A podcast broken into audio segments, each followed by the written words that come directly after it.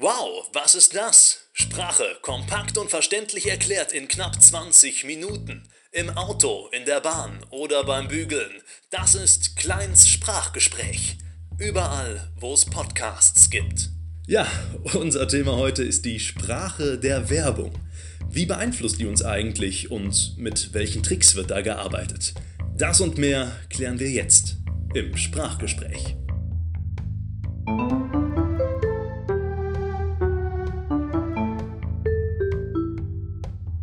Guten Tag, mein Name ist Klein. Heute zu Gast ist Nina Janich. Sie forscht an der Technischen Universität in Darmstadt und beschäftigt sich unter anderem mit Werbekommunikation. Guten Tag. Guten Tag, Herr Klein. Werbung begegnet uns heutzutage ja fast überall. Man denkt da ans Internet, Fernsehen, Radio, Plakate, Zeitungen und so weiter. Und Sprache spielt da ja nahezu überall auch eine zentrale Rolle in geschriebener und oder gesprochener Form. Frau Janich, was zeichnet diese Werbesprache denn im Speziellen aus? Kann man das verallgemeinernd sagen?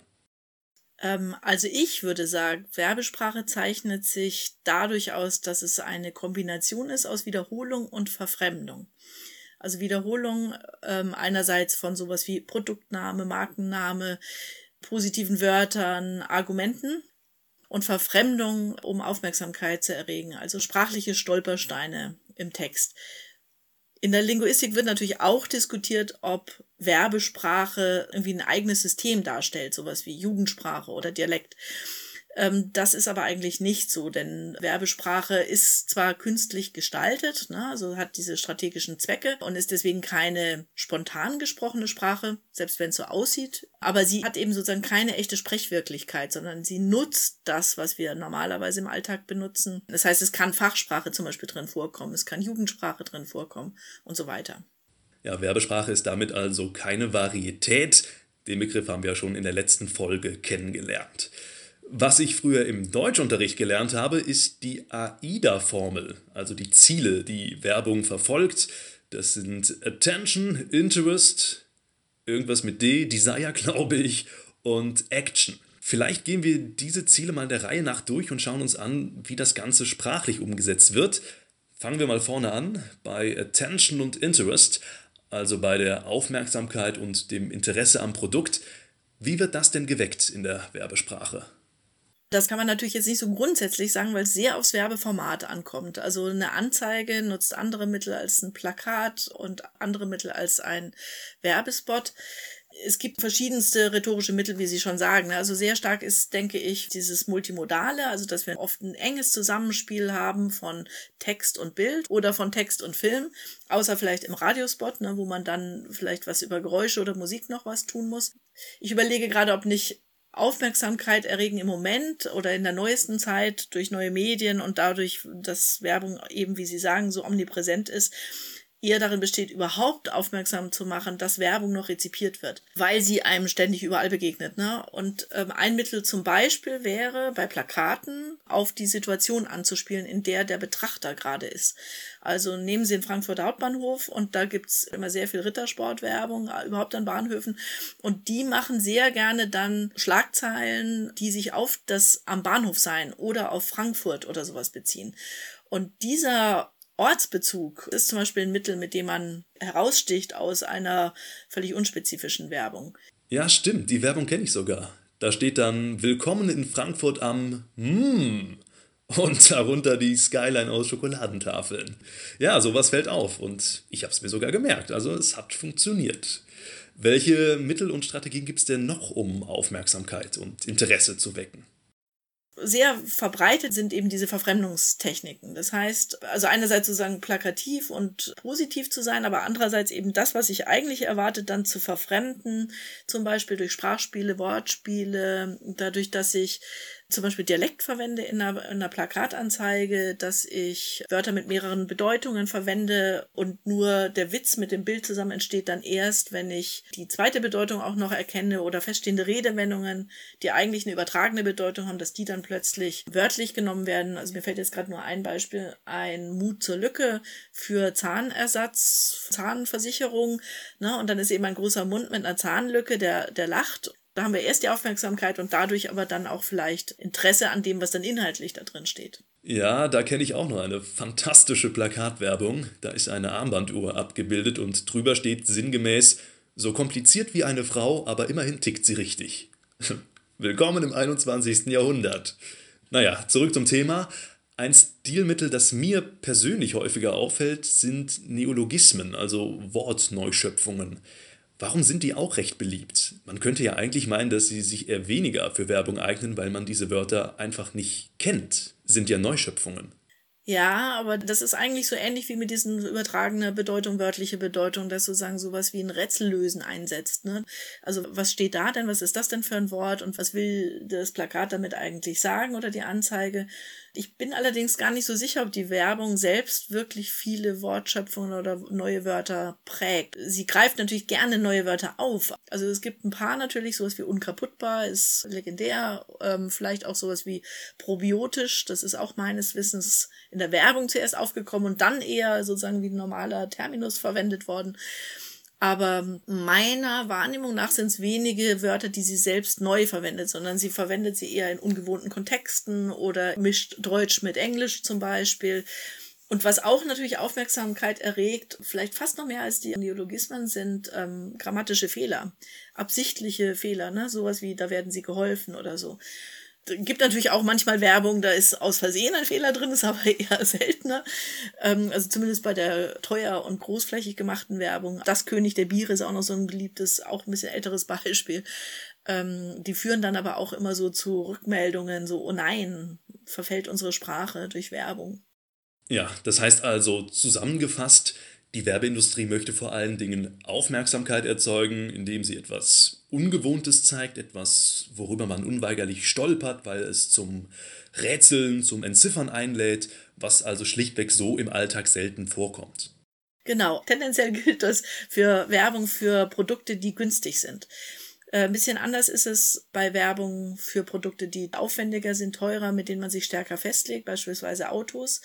Äh, da gibt es das auch, da gibt es aber natürlich auch andere Strategien, die sozusagen voraussetzen, dass jemand Interesse hat an einem Auto oder ein Auto schon gekauft hat und zur Kaufbestätigung oder zur Markenbestätigung diese Werbung sich durchliest. Das heißt, die müssen nicht aus einer Menge von Werbung herausstechen und auffallen, sondern die müssen eigentlich eher inhaltliche Argumente liefern, warum war es richtig, dass ich dieses Auto gekauft habe. Und da funktioniert es manchmal ein bisschen anders. Also das hängt dann auch ein bisschen vom Stil des Unternehmens ab natürlich, ob das sich als eher lustig und ähm, provokativ darstellt oder eher seriös, bis hin zu konservativ oder so. Okay, auch der Preis und das Produkt an sich spielen bei der Sprache also eine Rolle. Spannend, ja. Kommen wir nochmal zurück auf die AIDA-Formel. Da sind wir bei D wie Desire angelangt, also dem Wunsch, dem Verlangen nach dem Produkt. Wie wird das denn hervorgerufen beim Konsumenten? Ja, das wird natürlich, wenn man sich auch die Geschichte der Markenwerbung nach dem Zweiten Weltkrieg anguckt, dadurch ausgelöst, dass informiert wird, dass es diese Produkte gibt. Ne? Ein neues Produkt muss erstmal darüber informieren, dass es es überhaupt gibt und ähm, zeigen, warum es super ist oder wofür man es brauchen kann oder welche Art von Genuss es verspricht. Das heißt, wir brauchen ein Produktversprechen oder ein Markenversprechen, das USP, Unique Selling Point, also sozusagen, was macht das Produkt irgendwie einzigartig? Und dieser USP, dieses einzigartige Produktversprechen ist noch wichtiger in einer Zeit, in der es von, von dem Produkttyp sehr, sehr viele verschiedene ähnliche Angebote gibt. Ne? Eben viele Autos äh, einer Klasse, viele Schokoriegel mit Karamell drin und so weiter und so weiter. Da muss man ja manchmal ja ein bisschen an den Haaren herbeigezogene ähm, Einzigartigkeiten irgendwie erläutern. Und wie wird das dann sprachlich umgesetzt? Haben Sie das auch untersucht? Was mich eigentlich in meiner Forschung inzwischen fast mehr interessiert, ist nicht, was jetzt sozusagen die einzelne Anzeige oder der einzelne Spot bietet an, wie wecke ich jetzt hier einen Wunsch, sondern eher, was durch dieses überall Vorhandensein von Werbung und von gleichartigen Produktversprechen, was das eigentlich bedeutet im Blick auf unseren Lebensstil. Das heißt, ähm, beispielsweise, wenn ich SUVs nicht nur so bewerbe, dass die geländegängig sind besonders, äh, sondern dass die eben auch viel Fahrkomfort haben, dass ich da sicher bin in diesem Auto, dass Stadtszenen gezeigt werden, wo man ja ein SUV tatsächlich eigentlich überhaupt nicht braucht, dann wird der SUV zu einem Auto, das für alle Zwecke und eben auch für den ganz normalen kleinen Stadtverkehr eben als ein erstrebenswertes Auto ins Bewusstsein rückt. Okay, Werbung kann also auch unsere Wahrnehmung von Produkten ja regelrecht verzerren und damit dann auch unsere Wünsche danach. Und das hat dann letztlich auch reale Auswirkungen auf unsere Umwelt, zum Beispiel das Stadtklima. Ein anderes Beispiel, was es vielleicht noch deutlicher macht, ist, sie finden fast überall, vielleicht bis auf bisschen Ikea, wenn es um kleine Wohnungen und wenig Platz geht, überall finden sie eigentlich nur das Eigenheim und meistens sogar das einzeln stehende Haus mit Garten.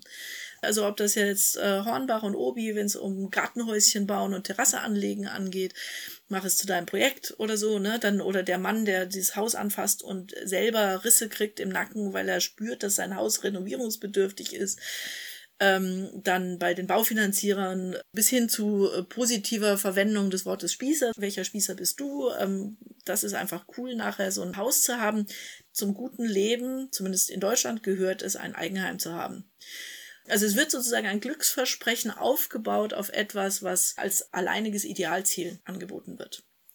Und das kann man dann auch diskurskritisch sich anschauen. Also welche Ziele, welche Lebensziele und ähm, Lebensformen kommuniziert die Wirtschaft und sind die eigentlich verträglich mit dem, was unsere Erde, die Umwelt und so weiter hergibt? Das heißt, so eine Werbeanzeige oder eher die Werbung in ihrer Breite hat auch einen Einfluss auf unser Denken, auf gesellschaftliche Vorstellungen eines guten Lebens, höre ich daraus. Und das leider ja nicht unbedingt im positiven Sinne. Spannend, habe ich noch nie drüber nachgedacht. Ja. Kommen wir zurück zur AIDA-Formel. Da fehlt nur noch die Action, also die Kaufaufforderung. Wie wird die denn in der Werbesprache oder allgemein in der Werbung realisiert? Geht das nur über Imperative oder? Nee, eigentlich gar nicht. Also es gab äh, diese Zeit, dass sozusagen richtige explizite Kaufaufforderungen drin waren. Man kann ja sogar schon bei Produktnamen, den sogenannten Satznamen, das sehen, wie nimm zwei oder dusch das, ne? dass sozusagen dieser Kaufappell drin ist aber es ist eigentlich schon eine ganze Weile eher ungewöhnlich, wenn es so explizite Handlungsaufforderungen, also im Sinne kauf uns, nimm uns, mach dies, mach jenes, sondern es bleibt fast immer implizit. Also das ist dann allmählich verschwunden, weil es als zu aufdringlich empfunden wurde, möglicherweise auch einfach mit der Menge der Werbung. Ja, und eben man musste sozusagen stärker jetzt argumentieren und eben Produktversprechen formulieren. Und das heißt, man hat sozusagen eher Text und Inhalt in Bezug auf, warum ist das Produkt so toll, Genuss, Geschmack, Nutzbarkeit, Sicherheit und so weiter. Und der Schluss, deswegen brauchst du das oder kauf das, deswegen, der bleibt eigentlich unausgesprochen und soll auch die Werbung attraktiver letztlich machen. Man hat dann schon mehr das Gefühl, vielleicht man kann selbst entscheiden. Das heißt, ich habe richtig rausgehört, Imperative sind aus der Werbung fast komplett verschwunden. Die Imperative, die kommen tatsächlich stärker in Bezug auf Informationsangebote oder Community-Bildung, sowas wie in Schau mal rein oder sowas, ne? Also wenn es eher so um die Läden geht. Aber es ist no normalerweise nicht auf den Kauf bezogen, sondern eher auf Nutze unser Angebot, erkundige dich, informiere dich, äh, werde Teil der so und so Community, ähm, schick uns was, schick uns Anregungen, diskutiere mit uns und so. Also eher dialogorientiert als kauforientiert. Ja, Sie haben schon gesagt, da hat sich in den letzten Jahrzehnten einiges geändert. Das bezieht sich aber bestimmt nicht nur auf diese direkten Kaufanreize, die es in den 50er, 60er Jahren vielleicht noch viel mehr gab.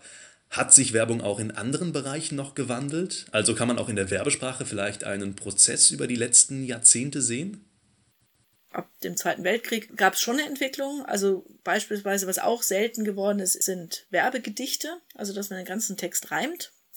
Gibt es zwar noch manchmal in Liedern, ne, wenn es so Werbelieder gibt, aber tendenziell ist das ungewöhnlich. Gibt es ab und zu mal und ist dann dadurch eher wieder überraschend und äh, sozusagen aufmerksamkeitserregend, ist aber selten geworden relativ zu früher.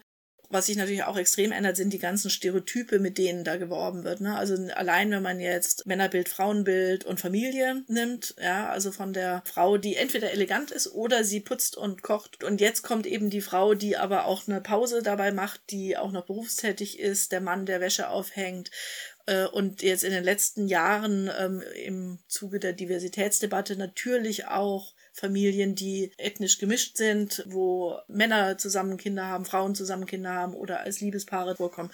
Also da wird es schon breiter. Was sich eigentlich in den letzten Jahrzehnten nicht groß geändert hat, sind wirklich die sprachlichen Strategien, würde ich sagen. Also was man mit Sprache machen kann, ne, was wir alles jetzt schon hatten vorhin, Mehrdeutigkeit, Neologismen, Ungrammatizität, Anglizismen und so weiter. Das gibt's alles noch.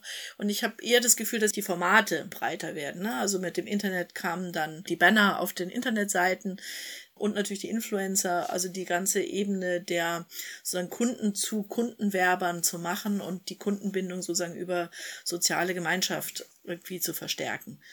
Das sind sozusagen große Strategien, die neu sind, die aber eben auch mit Medienwandel und Medienentwicklung zu tun haben. Haben Sie dazu denn auch schon geforscht?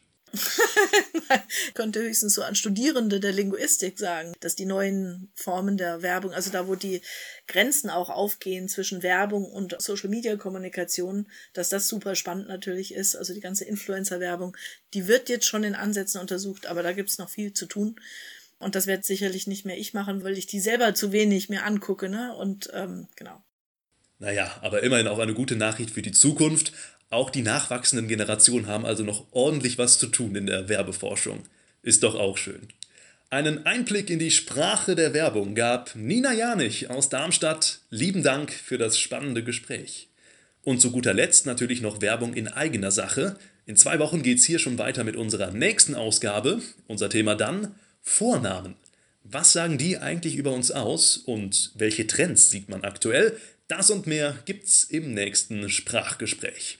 Wenn ihr das nicht verpassen wollt, abonniert den Podcast und wenn ihr Fragen zum Thema Vornamen habt, schreibt sie in die Kommentare oder klassisch per Mail an uns und wir klären sie demnächst. Auf bald!